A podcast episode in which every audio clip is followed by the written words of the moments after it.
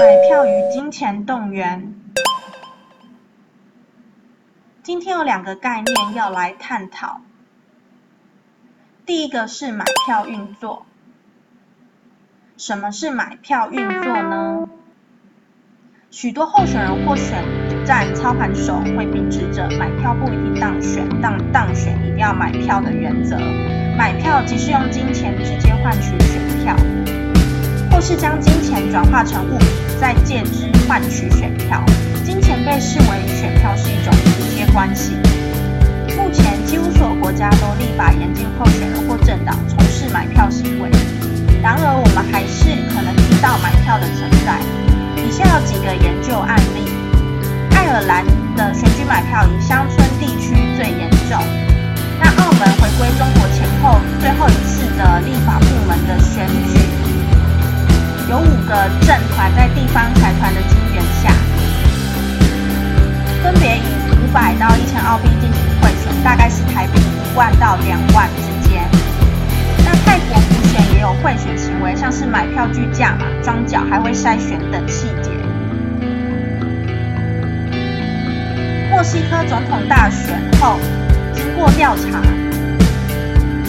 有二十六点一 percent 受访者会受到政党或候选等赠送的礼物或金钱。从这些研究发现，买票与选举相应的情况仍然存在许多国家当中。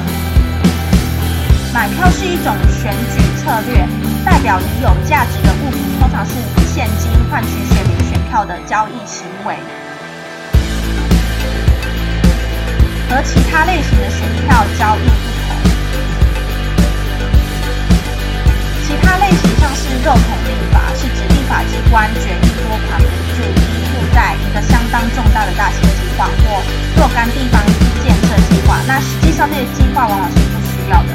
买票行为中，卖方出售的物品不是公共财投票权，获得的却是私人的利益，像是金钱或礼品。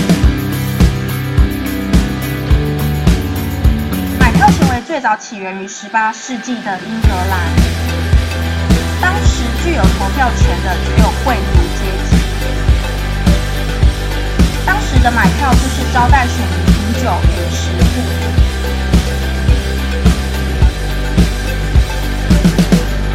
政党成立，选举人数增加之后，这些聚会饮酒送礼、给钱的行为更加的普遍。台湾的秒票运作类似于泰国，我们可也可以说泰国类似于台湾，透过层层人际关系建构买票管道。通常核心人物负责多个村庄，最小庄脚可能负担比较少户。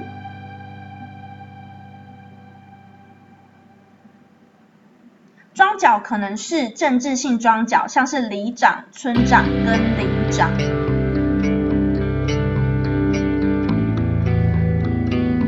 会性装脚像是社会或是商业网络，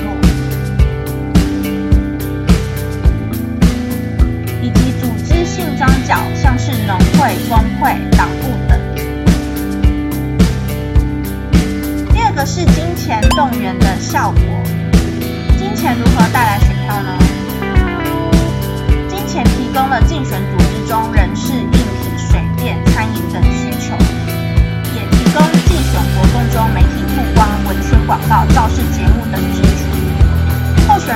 照片是从活跃竞选组织活动募款而来的。那台湾坊间已经出现选举无师傅，用钱买就有，可以理解，金钱是决定输赢的关键。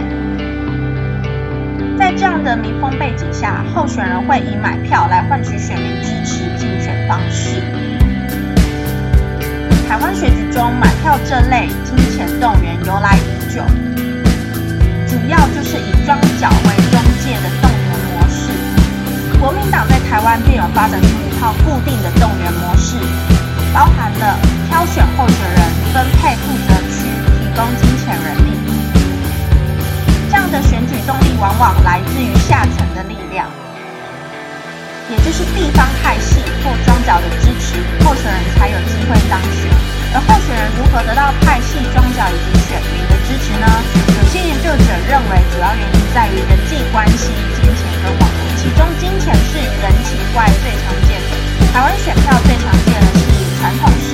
方块作战。传统式的买票就是候选人装脚抄下可掌握的选民名单、姓名、地址、投票资格是否重复等。方块作战是分若干区域人际关系上病人进行买票。公民观点，站在心理学的角度，金钱动员可以增进民众投给某位候选人的动机，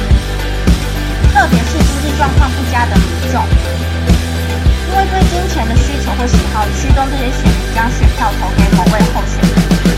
若是对金钱渴望动机大于对于某位候选人喜爱的偏好，金钱便可以动员成功。然而，我们的民主化可信度可能因此降低或产生副作用跟偏误。买票者透过金钱取得公权力，可能让公权力损害，那将选举成本转嫁到社会，影响公益。以理性角度来看，投票需要付出的成本，没有金钱或礼物等诱因，可能让选民没有动机去投票。对选民而言，仍具有成本。帮助选民做出投票决定的功能。以上是支持的论点，并非所有学术研究者都反对买票行为。